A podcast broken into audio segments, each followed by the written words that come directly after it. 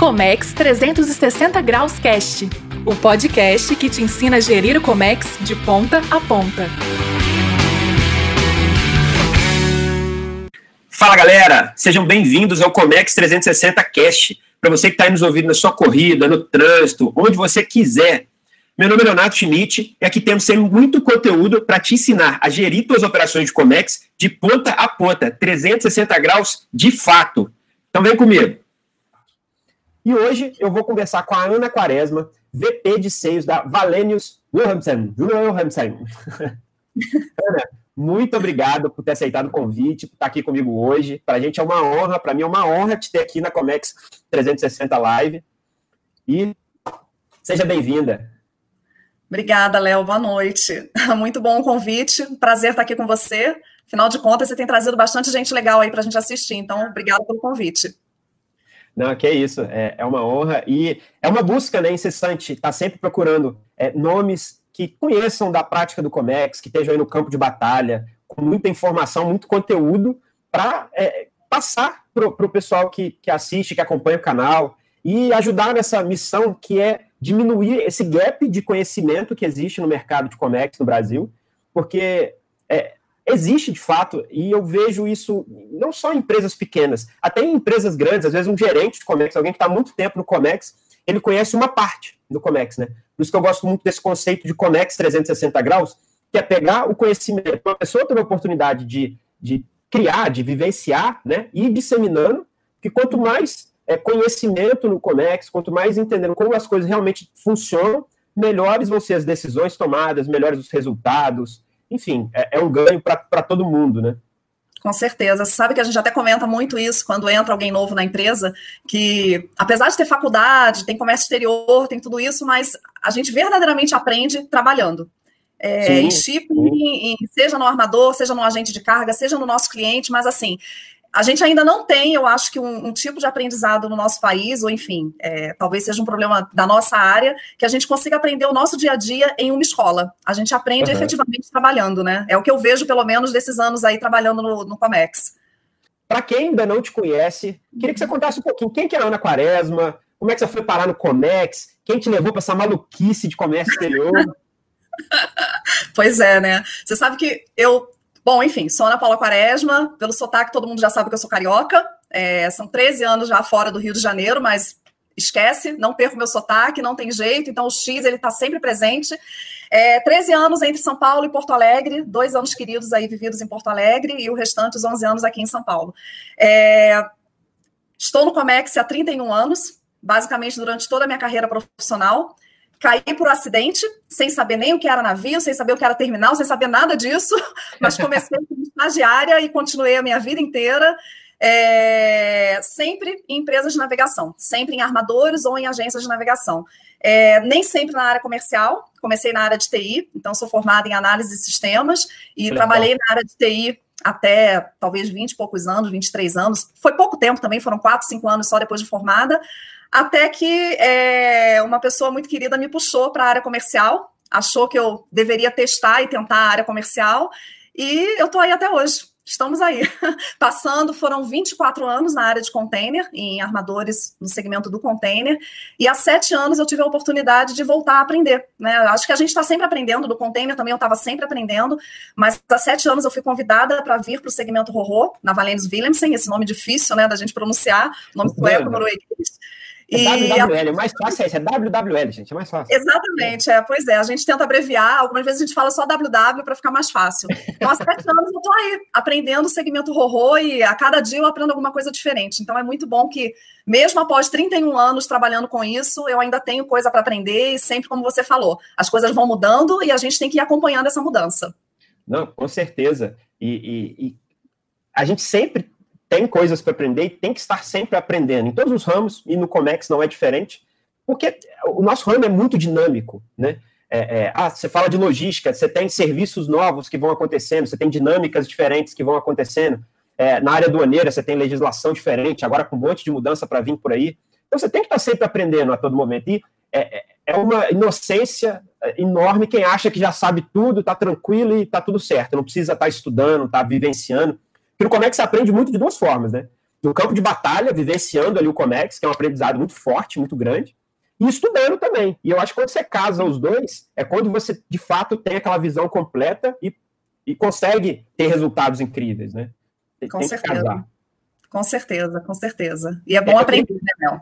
É, com certeza. Eu queria que você falasse um pouquinho até, a gente falando nessa parte de aprender, dessa tua transição. Tantos anos no container, vivenciando um mar de informação, é, literalmente mar, mares, né? Mas de informação uhum. e, de, e, de, casos diferentes no container, depois entrar na área horror, como que você sentiu ali vendo também, mas é, é, é óbvio, igual você falou, que você estava sempre aprendendo na área de container, mas quando você muda para uma outra área, é, é, é, o, o, nível de aprendizado é maior, porque você vai vendo mais um monte de coisa que você não lidava no dia a dia, né?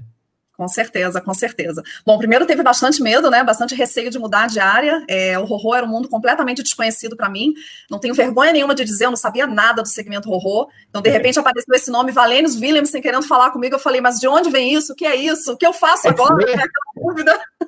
E foi uma transição muito legal, porque eu efetivamente cheguei sem saber contando com os colegas que trabalhavam comigo na época para me ensinar realmente como que funcionava um navio rorô, o que era um navio rorô, né? O que é isso, do que se trata e as diferenças entre o container e o rorô. Então, assim, como eu te disse, até hoje é um aprendizado, é um aprendizado constante. Eu acho que no container, é, que eu amo também, a gente tem um mercado bem de massa, né? Você lida com muitos clientes, com muita carga, com um volume que é assim absurdamente alto. Então você pega um navio, você tem milhares e milhares de containers e, e muitos clientes. Uhum. É, eu acho que a diferença principal no Rorô é que você está no segmento específico, então você está no segmento que a gente vai até explorar mais daqui a pouco, né? Mas você uhum. tem uma quantidade menor de clientes, então você consegue, de uma certa maneira, é, dar mais atenção a cada um dos clientes. Você consegue, de uma certa maneira, até entender mais e se aprofundar mais na logística de cada cliente. Acho que essa é uma diferença importante entre os dois segmentos. Não que a gente não faça isso no container, mas a gente tem uma gama de clientes muito maior para a gente conseguir atender.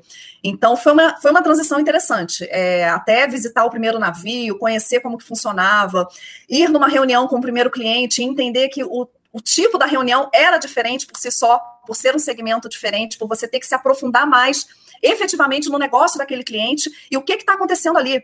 Então, assim, você tem um embarque de uma máquina, por exemplo, que aquela máquina vale milhares, ela não vale é, alguns dólares, ela vale milhares de dólares. Então, o quanto que uma máquina é importante. É, a diferença, claro. é uma diferença grande, né? Quando você compara, por exemplo, a um container, você pode ter um container muito valioso e um container que vale ali 15 mil dólares, 10 mil dólares, depende, varia muito, mas claro, é. Claro Acho que uma diferença boa é essa: você tem um segmento bem específico dentro do shipping, onde você tem uma variedade de clientes e, ao mesmo tempo, um número menor para você lidar no dia a dia. O que não claro. significa muito trabalho, significa que também há bastante trabalho. Não, acho que é, é, é, usando, tentando é, é, traduzir um pouco o que você falou, você tem o um container, um atacado, né, um mercado é, atacadão, né, um volume muito maior, mais automatização, mais padronização, e dentro do Rodô, apesar de você ter padrão também, você pode ter um varejo, né? Você conhece mais o cliente, você consegue poder entender um pouco mais do segmento, né? Mas eu queria aproveitar um pouco essa deixa para a gente falar um pouco para o pessoal que é, é, muita gente sabe, ah, ro, ah, ro, é navio de carga rolante, né? É, é navio para carro, né? Então a primeira coisa que eu queria que você falasse, o que, que é navio ou serviço de transporte marítimo Rorô? E ele é só para carro? Uhum. Você sabe que teve gente me mandando essa pergunta falando, mas afinal, é só para carro ou não é? Responde antes da live. mas é. Eu até... como, é que é, como é que é constante, o pessoal ainda, ainda, ainda tem esse. Exatamente. Mas, o Léo, uma coisa que eu até brinco com o pessoal, fala assim, gente, eu achava que eu sabia rolar carga no container, né? A gente sempre rola carga, mas eu efetivamente aprendi a rolar uma carga quando eu entrei no segmento horror, né? É uma brincadeira que a gente sempre faz, porque a verdade é essa: você tem um navio, eu até é, tento explicar de uma maneira bem simples para quem nunca viu, ou até para quem não é da área. É, basicamente, é um navio que é um grande estacionamento, com vários andares. Tipo, a um diferença... prédio de estacionamento que jogaram no mar e tá boiando. Exatamente, é um prédio de estacionamento flutuante. De uma maneira bem simples e bem básica, é essa. E, e indo para a história do Rorô, sim, tudo o que entra no navio, de alguma maneira, tem que ser rolado para o navio, ou dirigido para o navio, ou de alguma maneira a gente vai rolar essa carga para que ela entre no navio. Por quê? Diferente do container onde você issa, né? Cada container, onde você pega cada container através do portainer, através de equipamento, no navio Rorô, você entra nele através de uma rampa, como se fosse, inclusive, uma rampa de um estacionamento. Através Exato. de uma rampa é como você acessa o navio. Então, tudo tem que ser dirigido ou tem que rolar para esse navio. É, leva só carro? Não. começou com carro, começou com veículos. Então, você tem modelos de navios em que eles realmente só permitem o embarque de veículos, porque a altura desse, digamos assim, estacionamento é exatamente a altura para embarque de veículos, mas hoje em dia os navios já se desenvolveram tanto e a tecnologia é tão maior que há muitos anos a gente não carrega só veículos. Então, assim, o que, que a gente carrega? A gente carrega também veículos, maquinário de todos os tipos, então, maquinário agrícola, maquinário de mineração, maquinário de construção, tudo isso a gente carrega muito. É, você tem carga de oil and gas, você tem o segmento de energia, que a gente também trabalha bastante. Segmento de aviação é um dos segmentos também fortes que a gente tem, inclusive para carga de projeto. É, cara, borracha, metal, aço, tudo isso a gente faz. Basicamente, assim, tudo o que eu puder acondicionar em algum tipo de equipamento que eu possa rolar para o navio, eu posso embarcar. Show de bola. E, e, é muito importante falar isso porque as pessoas não enxergam, muita gente ainda não enxerga o robô como, como essa alternativa. Né? É, é igual você falou. Primeiro ponto de, de, de, de, importância que eu vejo dentro do Rorô, a porta de entrada do navio e a altura de cada andar, né? É, uhum. Você tem navios hoje que tem alturas ajustáveis nos andares, né? Me corrija se eu falar borracha, hein, Ana? Mas vou, vou, me arriscando. Não, não, é. não, por favor, sabe mais do que eu, manda ver. aí, aí, coitado de mim. É, você, tem, você tem andares, então a primeira, primeira questão é a porta de entrada. Então, a largura passa, a, a altura passa, o comprimento não vai é, ter uma quebra ali no ângulo da rampa, né? Não é um comprimento comprido o suficiente para uhum. ter um problema por causa do ângulo da rampa. Beleza, primeiro, primeiro checkpoint está resolvido. Segundo, ele vai entrar como? Ele tem roda? Ele é autopropelido? Uhum. Ele cabe dentro de um equipamento que tenha rodas, MAF, vamos falar é. dos equipamentos mais tarde, mas ele, ele, ele, o peso e as dimensões dele são comportadas em um MAF que pode ser rolado para dentro do navio, ou uma caixa, algum volume menor, que pode ser até, é, é, é muito usado hoje em dia nos navios ro sem usar a própria empilhadeira, né? Usa uma, uhum. uma forklift, né, para, se ele for forkliftable, né? Ah, exatamente. Pra... Coloca ele lá dentro, mas obviamente para volumes menores, né, Ana? Com certeza. Mas sabe, Léo, é o que você falou de que ah, é só veículo e tal. Por que também, né? Ainda existem alguns navios do que a gente chama do PCC, que é o Pure Car Carrier, ou seja, puramente para embarque de veículos, que sim, uhum. esses navios eles têm decks com alturas limitadas, então nesses navios você efetivamente só leva os veículos e você tem muito pouca flexibilidade para cargas que sejam mais altas. Mas aí você já tem a outra geração de navios em que eles são mais flexíveis. Então, hoje o que a gente chama que é o PCTC, que é o Pure Car Truck Carrier, você leva, você tem em média, né? 13 decks, ou seja, 13 alturas aí no navio, e pelo menos de 3 a 5 delas são flexíveis. Então você ajusta a altura de acordo com o perfil de carga que você tenha. Então, uhum. essa é a diferença. Por isso que a gente ainda tem é, a ideia de que o RORO é só para veículo, porque ainda existem, sim, muitos armadores que, devido ao portfólio de clientes, devido aos contratos que eles têm, eles usam basicamente o tipo de navio inicial que é só para veículo. Mas é, o que acontece hoje em dia com os armadores desse segmento é que cada vez mais, quando a gente pensa na nova geração de navios que a gente vai construir, a gente pensa em navios que sejam cada vez mais flexíveis. Então, a maioria dos navios que vêm ao Brasil, eles já tem essa flexibilidade de pelo menos de três a cinco decks aí que são flexíveis. E lá fora, onde a gente tem os navios maiores, a gente não tem nenhum deck que seja fixo para veículo. Uhum. Ou seja, você tem um navio totalmente flexível, onde você consegue abrigar um vasto volume e, e tipo de cargas. É, o veículo ele é mais um tipo de carga, entendeu? Mas é só linkando aí com o que você falou ainda da gente ver como veículo. E sim, para eu levar, essa carga precisa ser dirigível, como a gente falou, ou eu tenho que acomodar em algum tipo de equipamento. E aí você já deu o exemplo aí do, você falou do MAF, né? Uhum. É, até hoje eu ouvi uma expressão engraçada do, do, nosso operacional, que ele falou assim, é, o MAF é igual o Bombril. O MAF é a marca, o nome é Roll Trailer, mas a gente só fala MAF. É, é verdade. É o nome que a gente usa. É o nome, é, digamos que assim, ficou MAF e é o MAF. É, antes do MAF, a gente tem o bolster, que é uma uhum. estrutura também menorzinha, para você levar uma carga, por exemplo, até 23 toneladas, você pode usar essa estrutura e você pega ela como empilhadeira também e coloca uhum. dentro do navio. E antes ainda, a gente tem e o que você fala. não tem rodas, né? Isso, o bolster você pega com a empilhadeira direto, você acomoda cargas ali que são menores, cargas menores, mas que elas não podem ser colocadas como carga solta no navio. Então, a carga solta que você embarca direto a carga, pega ela com uma empilhadeira e aí você faz a amarração dela a bordo.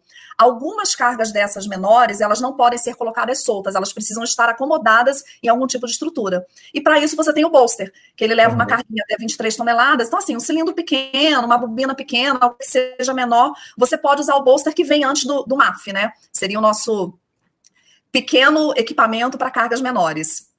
É, e, e, é legal até esse tipo de conceito que o pessoal às vezes também não entende, né?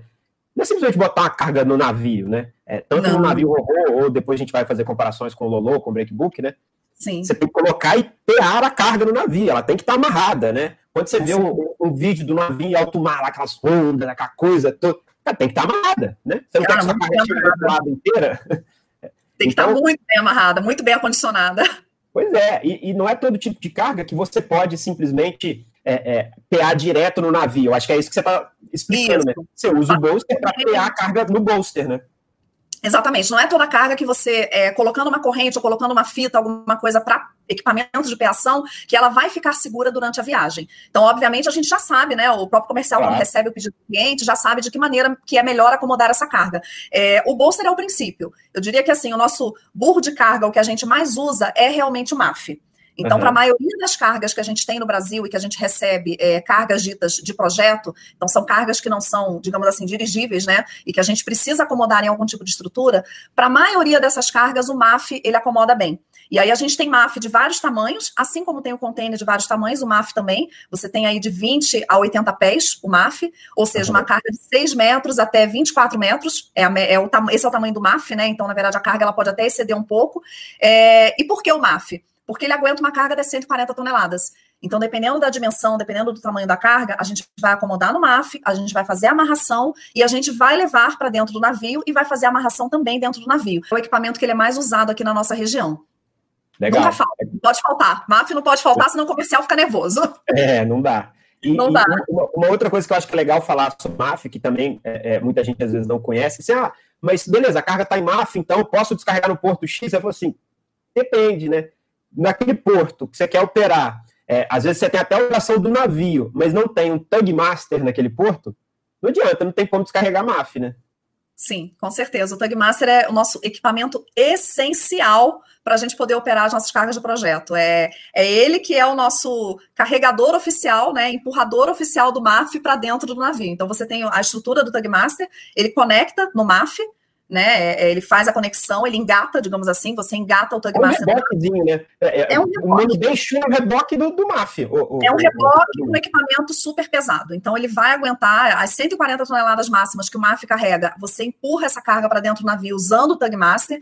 É, sem ele, a gente não opera, a gente não tem condições de operar, porque é ele que faz essa função. E, basicamente, o que, que ele faz? Ele engata no MAF e ele empurra essa carga para dentro do navio. Ele roda, né? O MAF, ele tem rodas, então uhum. você engatando, você leva ele para dentro do navio. Legal, legal. Muito legal. É, eu queria aproveitar que a gente está nessas informações técnicas também, e uma coisa que eu acho muito importante também é, é o que, que você considera que são a, as informações importantes para chegar no e-mail para a gente fazer uma cotação para o transporte horror.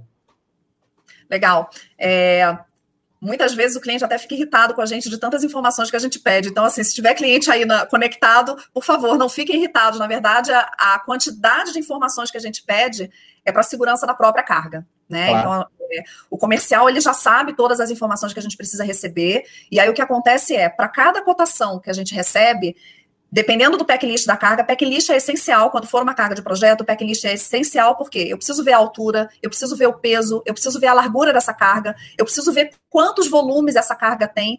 Por que isso? Para que eu já possa entender de que maneira que eu vou distribuir essa carga entre os meus equipamentos, que cargas são, talvez é, aquelas cargas que eu possa embarcar soltas no meu navio, com a devida amarração, claro, mas que talvez eu não precise de equipamento. Então, por conta disso tudo, eu preciso receber do cliente já no primeiro momento. Quando é uma carga, Léo, é, muito pesada ou muito grande, ou uma carga mais sensível, eu preciso, inclusive, receber do cliente quais são os pontos de peação que ele já orienta que seja usado a bordo tanto na colocação em cima do equipamento quanto a bordo, porque a gente vai seguir aquela instrução do cliente. Então é, é extremamente importante. E uma coisa que é essencial é uma cotação, por exemplo, de um container. você normalmente já tem ali um preço por box, você vai negociar aquele preço por box. Uma cotação no RORO, ela varia muito, porque as cargas são muito variadas. E essa cotação, ela normalmente não é feita somente pelo comercial. Quando é uma carga de projeto com características diversas, o nosso operacional trabalha junto e é fundamental que a gente trabalhe junto para que a gente saiba qual é a melhor opção para aquela carga. Qual é o melhor equipamento, qual é a melhor forma de fazer o embarque, qual é até o navio melhor para fazer aquele embarque daquela carga específica. Então, tudo isso vem através da informação que o cliente manda. E por isso que é claro. tão essencial que a informação seja completa, apesar da gente entender que muitas vezes é chato mandar várias informações, mas é importantíssimo. Não, é importante, com certeza. E até mesmo saber, né, se você tem, às vezes, um projeto complexo, que você tem, às vezes, cargas que são rolantes, cargas que não são, saber identificar quais volumes são estáticos, né, que a gente fala, é, e quais podem ser autopropelidos ou rolados para dentro do navio, para calcular o que você falou, né? É, é, você precisa saber, vou precisar de Tagmaster? É, ah, é estático, vai precisar de MAF, de bolster, quantos bolsters, quantos MAFs vai, vai estar disponível? Tudo é isso, isso aí. Né? Vai, vai, influenciar no custo final, na, na proposta final para aquela cotação. A gente calcula o que faz determinar o valor do frete no navio RORO, muitas das vezes, na maioria das vezes, é o espaço que vai ocupar a bordo, né? Porque você tem cargas variadas e essas cargas elas vão sendo colocadas em decks diferenciados também. Lembrando que você uhum. tem vários decks de alturas diferenciadas. Então, por exemplo, eu tenho carga que a gente vai olhar e a gente vai falar, não, essa carga aqui é só no meu deck principal. Por quê? É o deck de maior altura que eu tenho. Então, como exemplo, os navios que vêm ao Brasil, é, eles hoje têm, em média, 240 toneladas a minha rampa. Então, eu posso levar cargas de até 240 toneladas e uma altura de até 6,1 metros a altura total da carga para ela passar pela boca do navio, tá? Uhum. É, falando do navio da América do Sul, obviamente lá fora a gente já tem navio com a boca de 7,1 metros e com a rampa até 500 toneladas. Então, assim, você vê o avanço, a tecnologia que já saiu desses navios e o quanto que eles já evoluíram. É, dobrou, né? Com certeza. Agora sim, uma carga pequena, como o Manuel mencionou, dependendo da carga, a gente nem vai usar equipamento, né? A gente pode usar um bolster, ou dependendo do que seja a carga, a gente pode até acomodar a própria carga solta no próprio navio. Então, nem precisaria ter um equipamento. Depende da carga. Imagino, com certeza. É, é. Depois, ah, uma pergunta antes que eu esqueça, nem tinha, nem combinando isso antes, mas eu vi, acho que até um post ah. que você fez outro dia sobre um navio que está sendo desenvolvido com, com é, é, a, não sei se a propulsão dele, ou energia 100% eólica. The wind is back, né? As velas é. estão de volta. legal, né? Muito legal. Esse navio ele está sendo desenvolvido, ele é um protótipo por enquanto. Ele está sendo desenvolvido pela Valenius, que é uma das nossas acionistas, né? A Valenius é uma empresa sueca e ela em parceria com outras empresas suecas e se eu não me engano tem a participação também do governo. É, eles desenvolveram esse protótipo de um navio moderno, mas usando velas, que seria aí a nossa busca pelo futuro. Então, é, você sabe, tem várias regulamentações entrando e, e, algumas delas já estão aí em place, né? Já, já estão vigentes, e outras que vão continuar acontecendo para o futuro, em que a gente tem que se adequar à redução de emissão de CO2, à redução de vários é, gases e efeitos prejudiciais aí para o nosso meio ambiente. Então, assim, os navios também terão que ser adaptados. E esse é um protótipo que a gente está divulgando aí na, no caso a Valênios, né, está divulgando, porque ela vai começar realmente a produzir esse navio e vender para o mercado. Sim, é, no transporte Rorô, Leonardo, a nossa responsabilidade começa exatamente aqui, na rampa do navio. Então, uhum. o armador, é, tudo que a gente recebe a carga a gente recebe de quem? A gente recebe do terminal. Então, tudo que está do terminal para trás é responsabilidade do cliente e a contratação direta do cliente com os outros provedores. É, vou usar o exemplo aí, por exemplo, do Rio de Janeiro. Então, se o meu embarque for. É, ele vai atracar no terminal, o cliente tem que negociar o quê? A armazenagem, a movimentação da carga, tudo isso ele negocia direto com o terminal. O meu embarque, a minha responsabilidade dessa carga, a posse da carga pelo armador, ela começa através daqui, através da rampa do navio. Então, por isso que a gente fala de rampa a rampa, porque ela Legal. começa na rampa no porto de embarque e ela termina no porto de destino, também na rampa, quando eu transfiro a responsabilidade dessa carga para o terminal que está trabalhando na descarga do navio. Então, assim, é, aqui no navio, a gente tem um grupo de estivadores trabalhando nesse navio e cuidando do embarque da carga. Na outra ponta, um grupo trabalhando na descarga. E o terminal tem a ponta também dos trabalhadores deles entregando essa carga para minha estiva. Alimentando o navio, né? alimentando esse carregamento. Alimentando o navio. Então, a, a, responsabilidade do terminal termina a partir do momento que ela me entrega a carga para eu passar com ela pela rampa. Então, são Legal. dois grupos de estiva aí trabalhando, né? O grupo de estiva do terminal junto com o grupo de estiva que está trabalhando dentro do navio. E geralmente, quando a gente usa um equipamento para embarcar carga, por exemplo, uma AF, um bolster, a ação da carga no equipamento, quem faz é a companhia ou é o, o, o terminal? Ou os dois?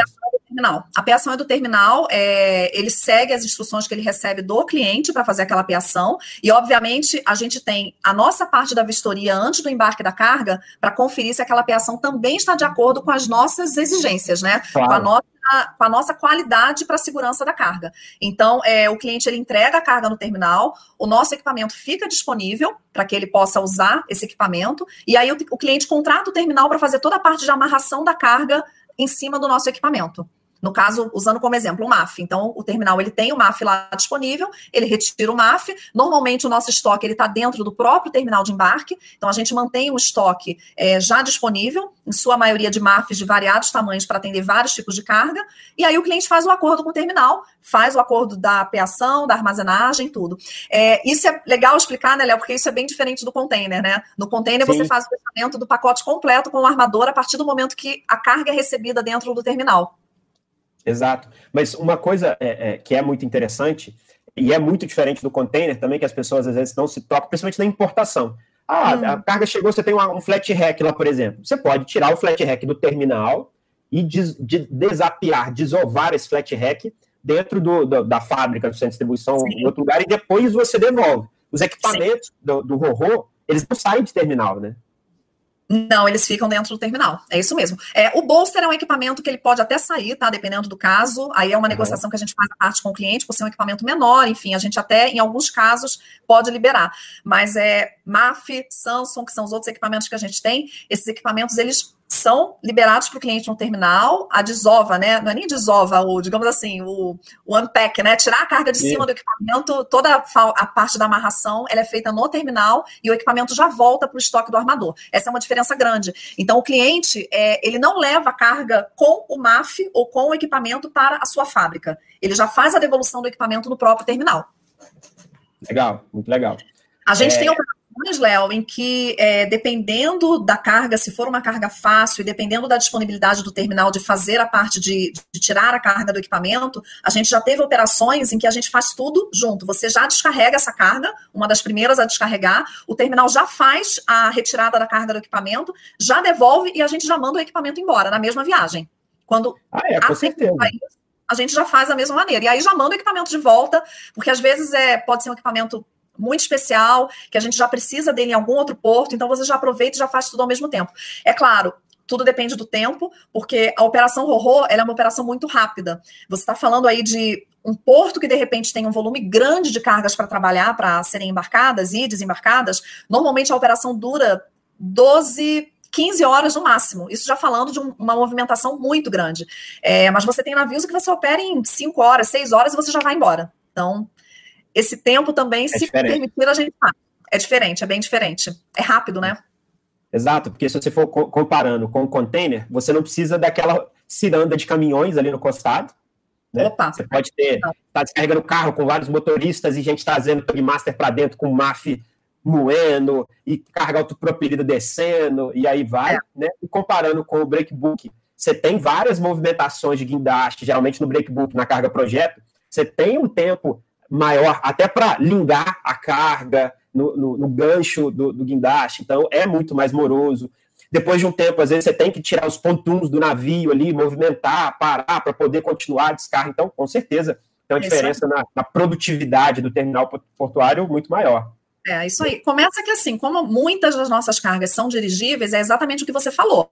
É uma fila de motoristas, são vários motoristas trabalhando, que são os estivadores, né? É, muitos uhum. deles até repetem nos nossos navios pela experiência que eles têm, o conhecimento que eles já têm no, no perfil da nossa carga.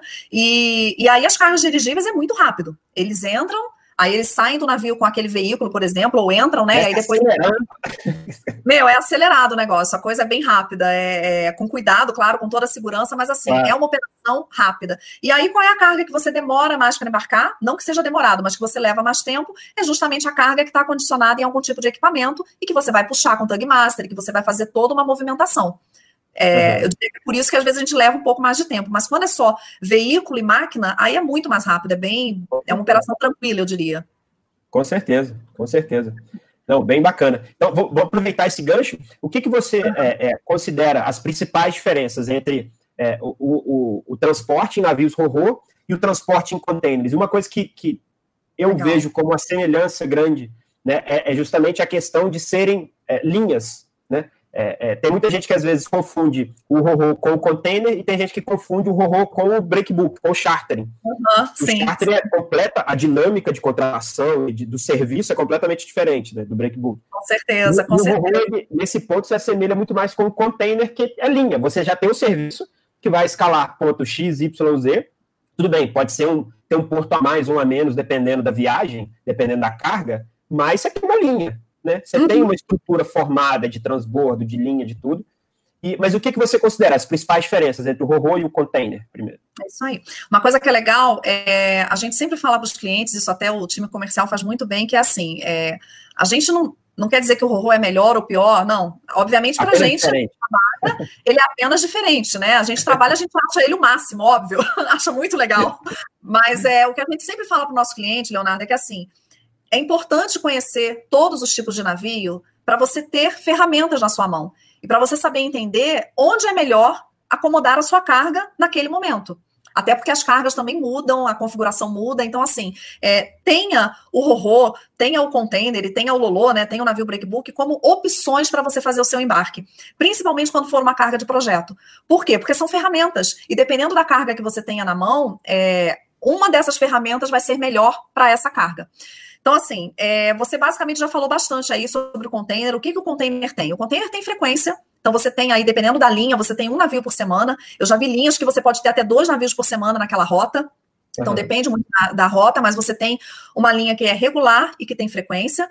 É, quando você olha para o navio breakbook, quando você olha para o navio o Lolo, que a gente fala, né? O lift on, lift off, é, muitas escalas, elas já acontecem e muitas outras elas são sob inducement, ou seja, você precisa pagar para que aquela escala aconteça. Nem todas elas são regulares ou em algumas escalas nenhuma delas é regular. Ela realmente vai dependendo do volume de carga que ela tenha para embarcar naquele navio.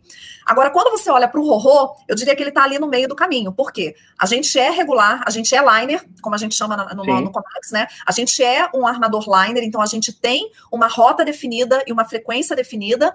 A única diferença para o container é que, pelo segmento com o qual a gente trabalha, a nossa frequência, dependendo da rota, ela é menor. Então, se o container tem um navio a cada semana, de repente, na minha rota, eu vou ter um navio a cada 10 dias, um navio a cada 15 dias, por quê? Para o nosso mercado, essa frequência atende. Com a capacidade Sim. que eu trago, ela atende. Então, tudo bem.